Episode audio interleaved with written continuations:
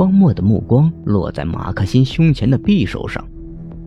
一开始在那天看见方魔的血衣，然后遇上你的时候，我真以为自己要完了。想想也是，连他都搞不定的人，我怎么有信心对付得来？见到那件血衣，我就知道他已经不在了。他比我高傲，比我更洁癖，怎么会允许衣服上染着血迹？怎么会允许别人拿走他的衣服？除非他倒下。但我却在心里告诉自己，一定不能放过任何机会。为他报仇，哪怕倒在报仇的路上。而你那个时候竟然掏出了匕首，我立刻知道机会来了。上一个世界里你用的是剑，因为剑在那个世界远比枪要厉害。可在这个类现实的世界里，你用的却是匕首，不奇怪吗？之前每一个黑衣人都会选择使用手枪，因为枪才是类现实世界中的王道。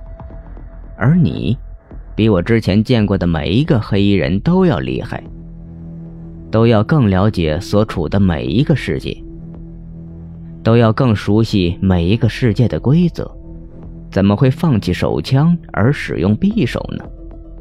我当时就明白了，只有一个合理的解释。你不想杀我，你要故意放过我，你要利用我。随后，段子明突然出现，打伤了你，而他出现的太过巧合，不早不晚，偏偏在你已经占尽优势，可以杀死我的时候。马克辛咬着牙：“我不信，就是因为这让你察觉。当然不止这些。”这些只是怀疑。方墨声音一顿。真正让我确定你故意留着后手，放过我，设下一个圈套的是，段子明打伤了你。方默笑了，目光犀利起来。哼，虽然你之前做足了准备，甚至找人在这个世界扮成段子明的模样，把段子明每一个细节都模仿的惟妙惟肖。甚至足以以假乱真。如果段子明没有打伤你，在那个时候突然出现在我的面前，而又是我急需要帮助的时候，我真的分辨不出他是假的。但这里是两年前，不仅是世界回到了两年前，我回到了两年前，段子明也一样回到了两年前。两年前的段子明刚刚经历了一场开枪事故。患上了开枪恐惧症，怎么可能开出枪？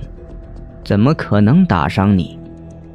你一中枪，我就知道所料不差，我就已经打算要继续配合你们演出。最后来到了这里，这个地方布置的很巧妙，无论是外面的环境、院落的布局、房间里的装饰，都完全符合一个隐姓埋名作者居住的环境。一踏入院子，我就在心里告诉自己，马上就要揭开谜底了。越逼真，越代表你重视。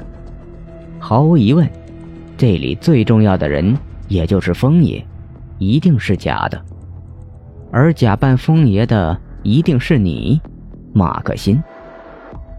我这样说，你应该死心了吧？嘿嘿嘿嘿嘿。马克辛不顾嘴中的鲜血，苦笑了起来。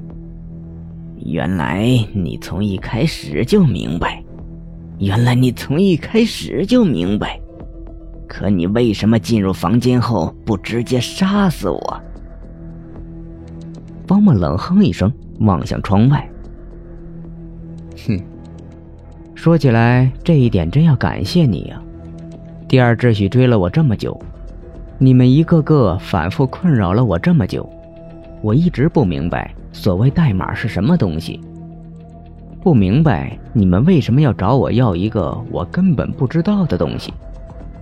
但你替我找到了答案，或者说你从我身上拿到了你想要的东西，我也从我的身上找回了我想要的东西。不过我活了，你死了。你一直不知道，怎么会不知？你要做什么？你要做什么？别过来！不要，不要！你知不知道这样是杀人？你一向不会杀人的，方墨，方墨，你是好人，你遵纪守法，不要杀我，不要杀！马克辛胸前一挺，倒了下去。方木狠狠一推，将匕首彻底的贯穿了马克辛的心房。